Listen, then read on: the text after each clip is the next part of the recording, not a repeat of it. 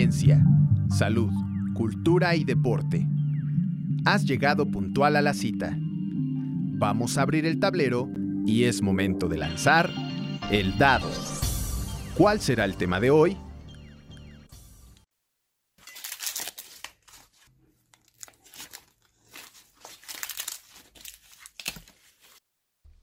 Ya, ya va a iniciar el programa. Disculpen, es que estaba deshojando unos elotes, los cuales en un ratito más voy a poner a cocer. Pero bueno, ¿qué tal? Soy Dalia Tobar y te doy la más cordial bienvenida al programa El Dado. Déjenme ir a lavar rápidamente las manos.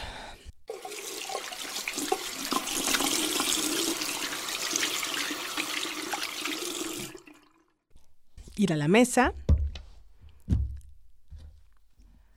Y los invito a que juntos abramos el tablero. Lancemos los dados y cayeron en la casilla de viaje. Vamos al Departamento de Alimentos de la División de Ciencias de la Vida del campus Irapuato Salamanca de la Universidad de Guanajuato, porque ahí una profesora nos va a hablar de su trabajo de investigación con el gusano cogollero, responsable de la principal plaga que ataca al cultivo del maíz, y nos va a informar sobre cómo, sin el uso de insecticidas, lo controlan. Comenzamos.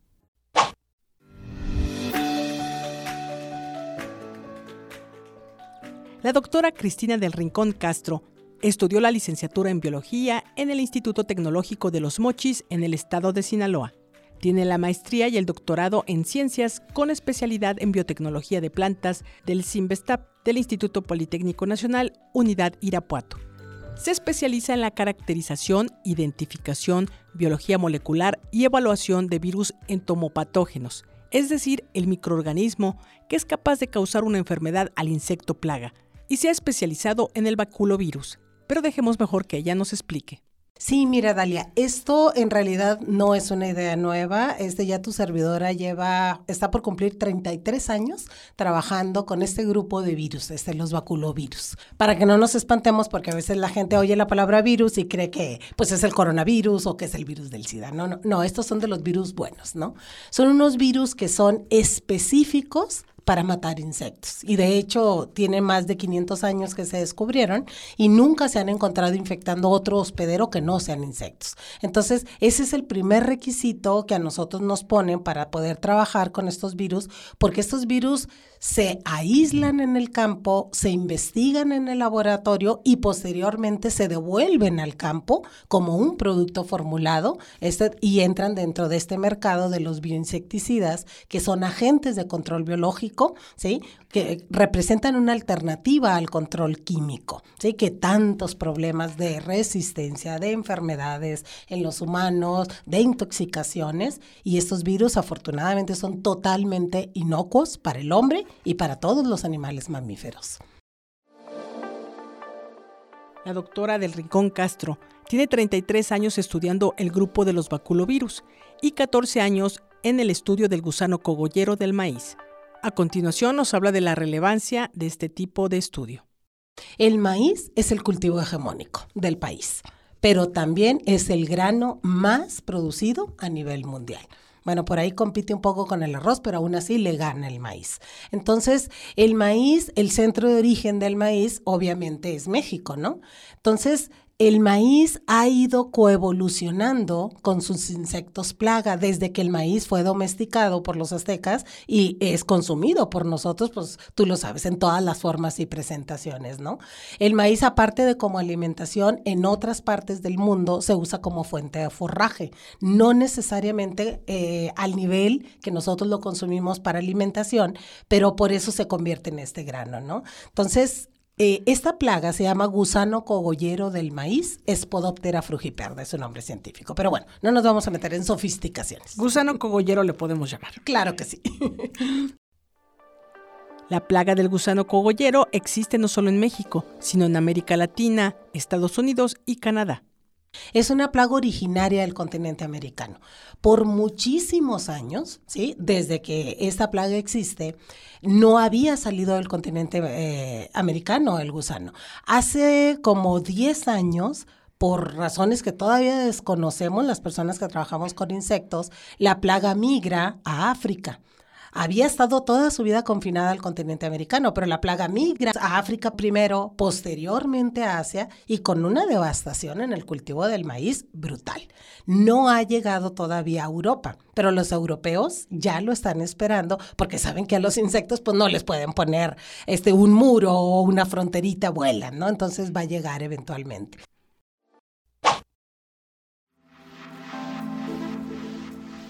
La doctora María Cristina aseveró que esta plaga es de las más voraces en el cultivo del maíz. Hace un momento que estaba quitándole las hojas al elote, encontré un gusano en la mazorca. Y ese, nos dijo la doctora María Cristina, es el gusano elotero. Y los virus que se estudian en este Departamento de Alimentos de la Universidad de Guanajuato son tan específicos que el virus que mata al gusano cogollero no mata al gusano que está enroscado en el elote en este espacio universitario del campus Irapuato Salamanca no es la única cepa con la que han trabajado. También lo han hecho con baculovirus en plagas de los cultivos emblemáticos del Bajío. No es la única cepa con la que nosotros trabajamos.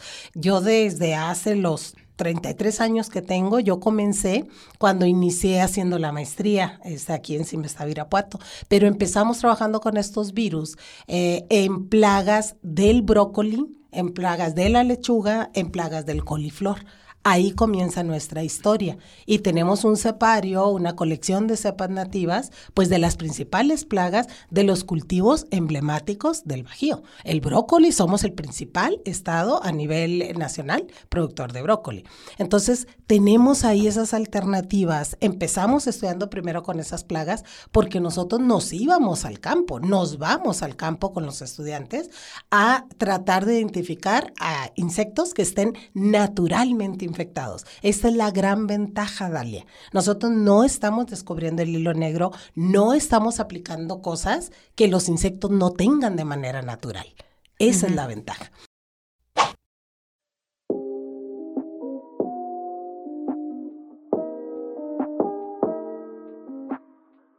No todos los virus que se encuentran dentro de los insectos los matan con la misma eficiencia. Es como con nosotros, no todos los virus de la gripa nos pegan con la misma intensidad. En los insectos es lo mismo, no todos los virus que eh, se encuentran dentro de ellos los matan con la misma eficiencia. Entonces nuestro trabajo científico es ir al campo, aislar esas cepas, caracterizarlas en el laboratorio para ver cuál es la más virulenta, cómo es su genoma, cómo infectan el insecto, cuántas proteínas produce, en qué tiempo matan el insecto y nosotros seleccionamos a las más virulentas y son las que ya continuamos trabajando a nivel de campo con ellos, produciéndolas, amplificándolas y formulándolas para usarlas como agentes de control biológico. En este trabajo, ¿cuántas personas participan? Somos una universidad pública, entonces yo dependo totalmente de mis estudiantes. Esos son estudiantes de licenciatura, de maestría y de doctorado. La población ha ido variando. Ha habido momentos en donde he tenido 10 estudiantes de los tres niveles. Actualmente tenemos cuatro estudiantes, dos de maestría, uno de doctorado, ¿sí? un chico de licenciatura y un investigador postdoctoral con ACIT, este que tiene eh, medio año trabajando con nosotros. Entonces, esto fluctúa mucho. ¿Cómo se producen los virus? Nosotros este, usamos a los insectos como fábricas de producción. Los virus son patógenos obligados. No pueden crecer como una bacteria, como un hongo en un matraz, en una caja de Petri. No se puede. Necesitamos células vivas para reproducirlos. Entonces nosotros tenemos dos sistemas. Cultivamos líneas celulares de insectos inmortalizadas, o sea que mantenemos todo el tiempo vivas, o usamos a los insectos completos, que son una fábrica de producción. Entonces ahí es donde estamos amplificando entonces nuestro trabajo.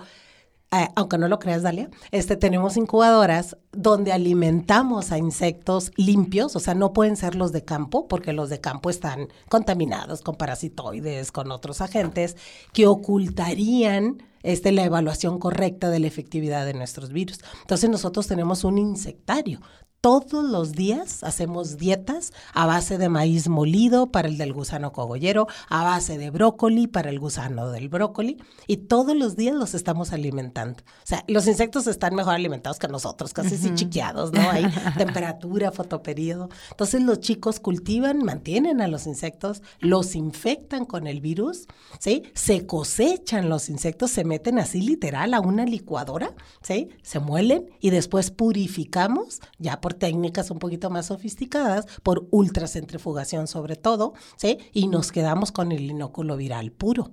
A ese inóculo viral le ponemos agentes protectores de luz ultravioleta, agentes eh, atrayentes para el insecto, porque los virus no actúan como los químicos con que tú los rocíes encima del bicho, ¿sí? No actúan por contacto el insecto se los tiene que comer. Entonces hay que poner en la formulación azuquitar, miel, algo que le atraiga al insecto para comerse ese formulado viral. Entonces es la forma como trabajamos en el laboratorio.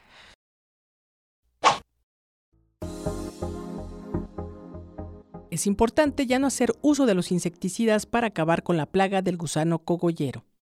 Es difícil que eliminemos de nuestras vidas a los insecticidas químicos. O sea, históricamente nuestras plagas industriales, hogareñas, eh, del campo, nuestras plagas agrícolas, Sale una cucaracha e inmediatamente vaciamos el insecticida químico. O sea, esa es la realidad, ¿no?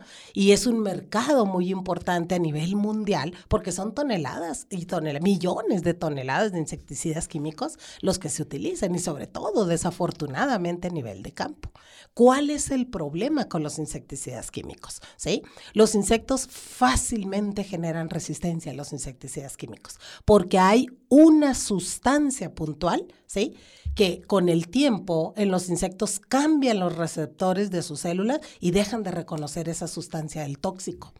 Un virus no produce una sustancia. En el caso de los virus con los que nosotros trabajamos, producen 130, 150 proteínas diferentes para enfermar al insecto. Por eso en 500 años los insectos no han desarrollado resistencia, porque no pueden combatir tantos productos diferentes y un químico no. ¿sí? Es un agente tóxico puntual. ¿Sí? Entonces, al ratito, en tres meses, en cuatro meses, los insectos desarrollan resistencia hacia los químicos. ¿Cuál es el problema? Que hay un exceso de aplicación de insecticidas químicos por esos niveles de resistencia y ahí empieza a ver los insecticidas químicos no son específicos para los insectos. Matan ratones, conejos, aves, otros insectos y al humano, desafortunadamente y entonces empieza una intoxicación de todas las personas aledañas a las zonas de producción. En cambio, los baculovirus los podemos los seres humanos comer sin problemas. Un trabajo, dijo, muy interesante porque esta investigación representa una alternativa para evitar el uso de insecticidas. Los virus, los baculovirus, Dalia, uno se los puede comer en una salsita molcajete y son 100% inocuos. ¿Por qué? Porque los humanos no tenemos los receptores para recibir a toda esa batería de proteínas que los virus producen. Entonces, por eso es que es tan apasionante estudiarlos, porque cada vez que uno cree que ya conoce cómo entró el virus y cómo se reproduce, sale otro grupo de genes nuevos que está produciendo el mismo virus, entonces nos tenemos que ir a estudiar. Nosotros, Dalia, lo, lo bonito de nuestra investigación es que hacemos una combinación de ciencia básica para que termine más tarde siendo ciencia aplicada y resuelva una problemática para la sociedad, para el sector agrícola, para el sector ambiental. Estamos contribuyendo a disminuir el uso de los insecticidas químicos. Bueno, es una alternativa que proponemos. Desafortunadamente, estos productos están autorizados en Europa, están autorizados en Estados Unidos, pero en México en ninguna proporción. Hace más de 40 años hay productos en el mundo a base de estos virus, pero México no los utiliza. Entonces nosotros aquí en México, ¿sí? Habemos muy poquitos grupos trabajando con baculovirus. La gente como que le da un poco de miedo, ¿no? Este trabajar este con virus, ¿sí? Hay un doctor este de en el INOCOL y hay una doctora aquí en la Michoacana y tu servidor. Entonces somos un grupo muy reducido de científicos. Entonces yo creo que son objetivos de vida, ¿no? Para mí, mi objetivo de vida, la forma como yo me considero exitosa, es poder aportar conocimiento científico que un día resuelve una problemática real, en este caso a nivel de campo, y pues con nuestro cultivo insignia, que es el maíz. En esta investigación se vincula con otras instancias. Nosotros hemos tenido acercamiento, hemos eh, tenido proyectos financiados por el Comité Estatal de Sanidad Vegetal, que es una asociación de productores, ¿sí? Eh, de aquí de la zona del Bajío, eh, que están trabajando todo el tiempo para resolver las problemáticas del campo. Actualmente nos acaban de autorizar la Secretaría de Desarrollo Agroalimentario y Rural, se abrevia SDAIR, está aquí en el estado de Guanajuato, un proyecto para estudiar en el campo para formular siete cepas de baculovirus que nosotros hemos aislado en el laboratorio. Entonces, el interés que tiene es de ir, la preocupación que hay por parte, incluso a nivel nacional, es que se disminuya el uso de químicos. Se retiraron más de 150 productos químicos por parte de Cofepris, nada más en los últimos meses. O sea, ya hay, y eso es algo que la verdad nos gusta mucho, hay una conciencia de protección del medio ambiente, de protección a la salud humana y por eso ya hay una campaña para tratar de disminuir los químicos. Entonces aquí entramos nosotros, aquí entra la importancia de nuestra investigación este, que estamos desarrollando. Eh, tu servidora tiene 14 años en la Universidad de Guanajuato y desde el día 1 hemos tenido afortunadamente proyectos de investigación para tratar de desarrollar esta línea de investigación.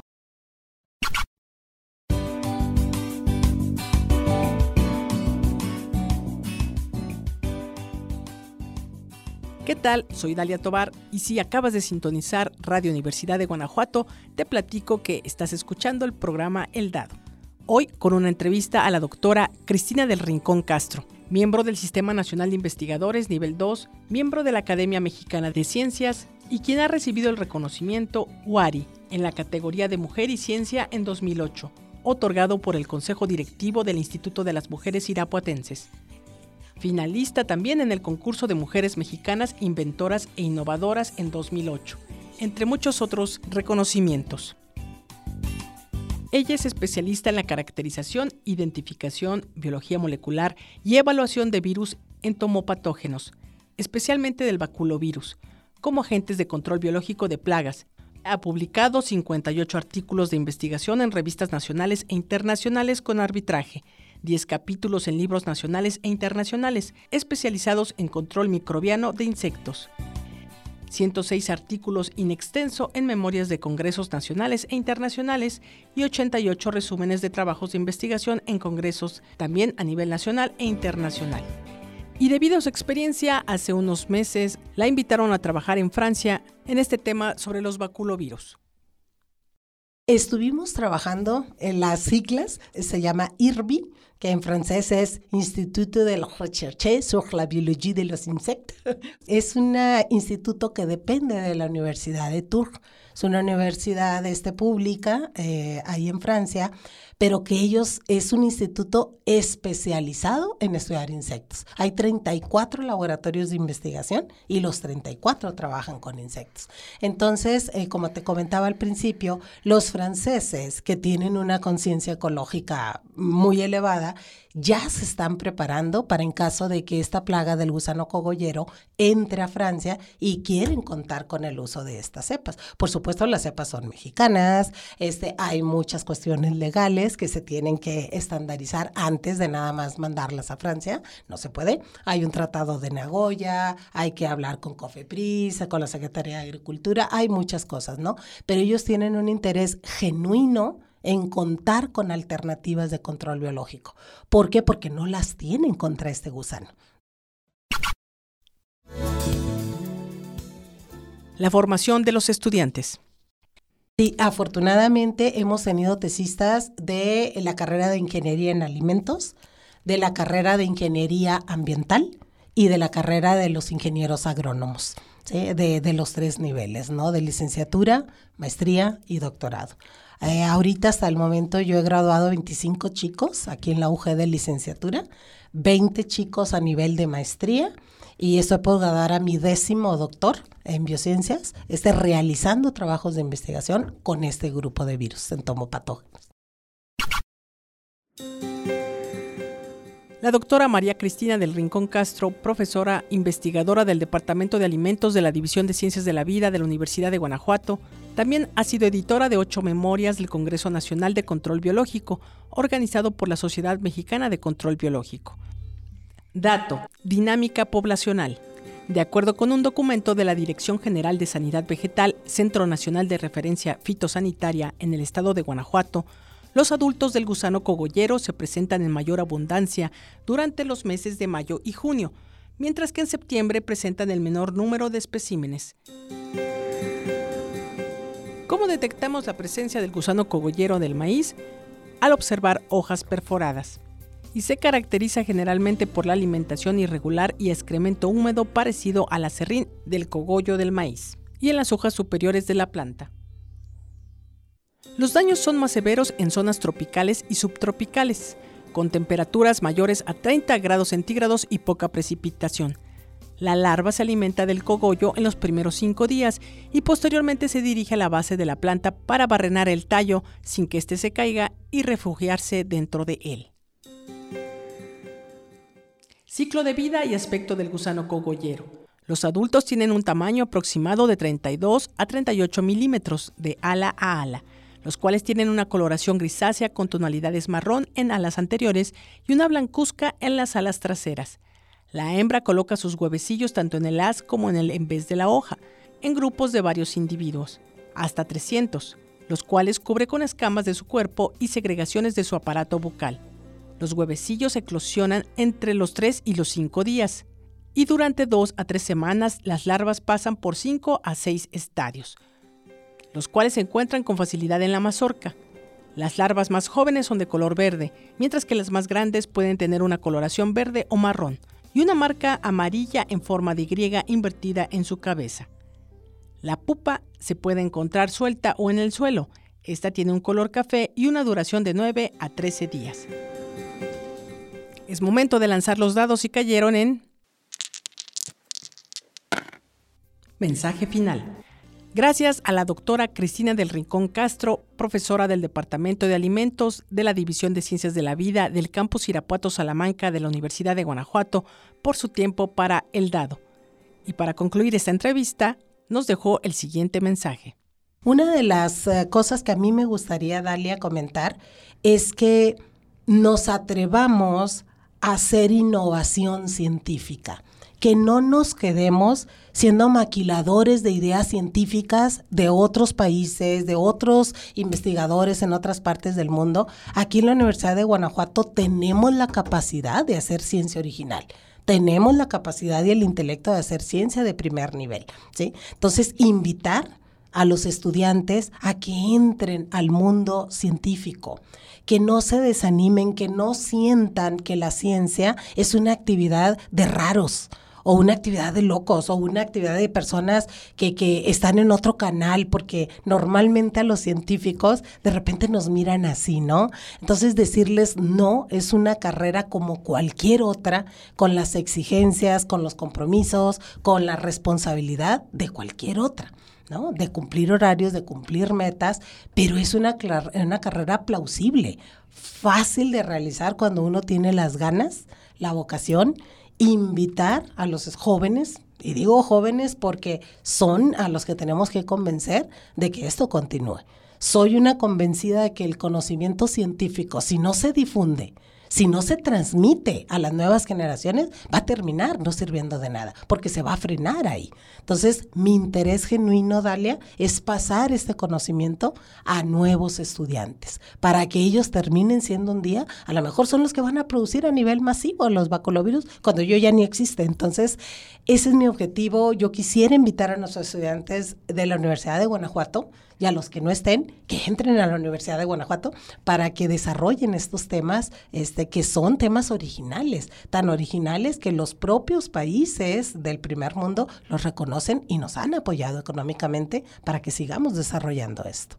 Entonces, invitarlos este, y decirles, la Universidad de Guanajuato tiene muchas líneas de investigación y esta es una más, pero es una más que incide directamente en lo que comemos y en la calidad de lo que comemos. ¿Sí? Entonces, eso es lo importante, que ya no estemos consumiendo granos, hortalizas, cereales contaminados con insecticidas químicos, porque sí hay alternativas sanas y que protegen al medio ambiente, pero lo más importante que protegen nuestra vida, como son los bioinsecticidas.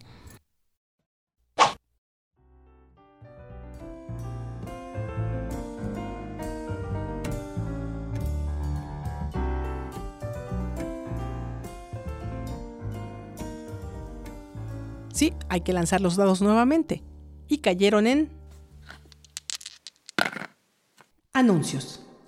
¿Deseas externar tu opinión sobre este u otros programas? Puedes hacerlo a través del Instagram El Dado Radio o también en el Facebook El Dado. Y es momento de cerrar el tablero. Muchas gracias por el favor de tu atención. Que tengas un excelente día. Cuídate mucho. Hasta la próxima.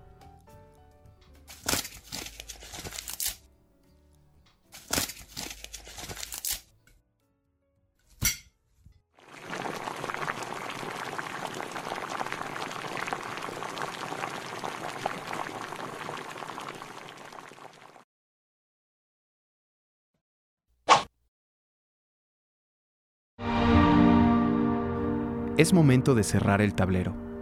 Te espero en la próxima emisión de El Dado, una producción de Dalia Tobar para Radio Universidad de Guanajuato.